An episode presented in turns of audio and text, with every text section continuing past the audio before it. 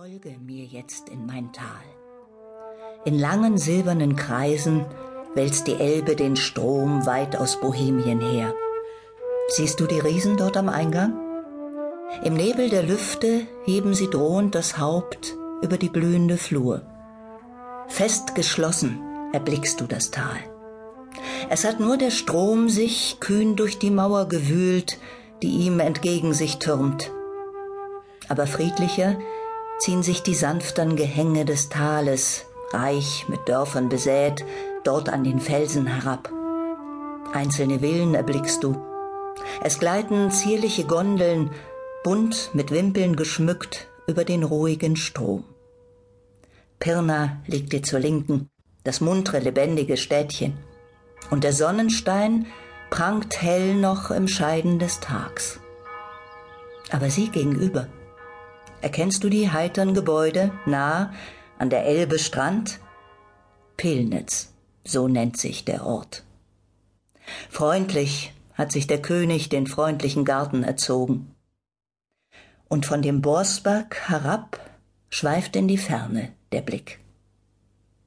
Aber nun folge mir weiter hinab an den blühenden Ufern, durch Weingärten dahin, längs an den Villen vorbei, näher und immer näher erscheinen die Türme der Hauptstadt. Viere zählst du. Es hebt sich stolz die Kuppel empor.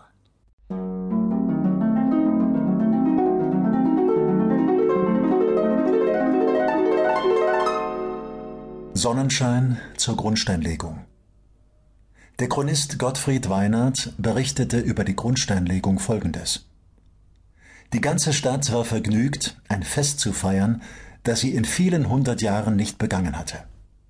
Früh nach sechs Uhr zogen hundert Mann von der Bürgschaft vom Altmarkt auf den Frauenkirchhof, um Parade und einen Kreis um den gegrabenen Grund zu machen. Den Grundstein hatte der Steinmetzmeister Daniel Epphardt vorbereitet.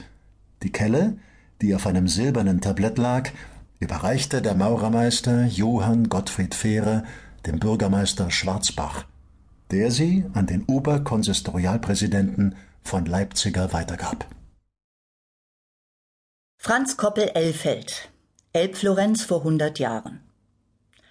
Dresden ist eine Berühmtheit unter den Städten.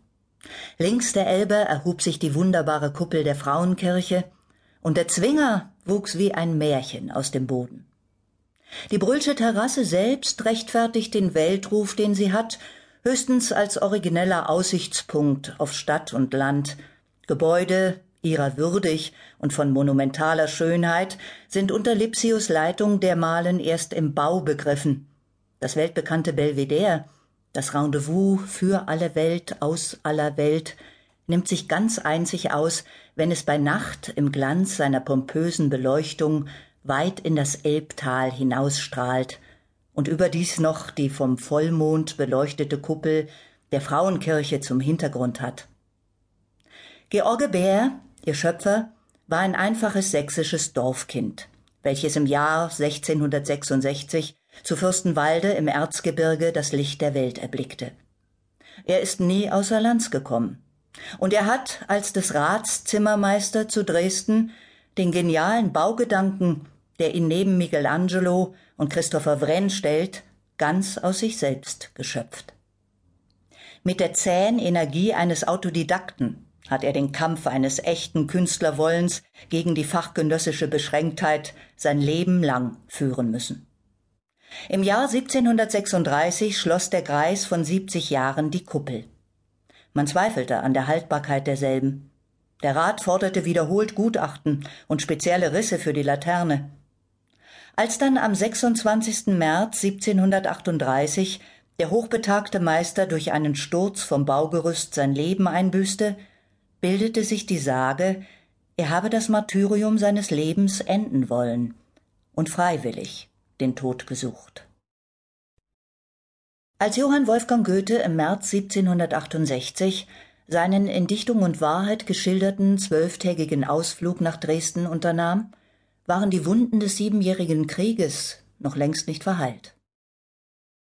Die köstlichen Erfahrungen wurden jedoch durch einen der traurigsten Anblicke unterbrochen und gedämpft. Durch den zerstörten und verödeten Zustand so mancher Straße Dresdens, durch die ich meinen Weg nahm. Von der Kuppel der Frauenkirche sah ich diese leidigen Trümmer zwischen die schöne städtische Ordnung hineingesät. Da rühmte mir der Küster die Kunst des Baumeisters, welcher Kirche und Kuppel auf einen so unerwünschten Fall schon eingerichtet und bombenfest erbaut hatte.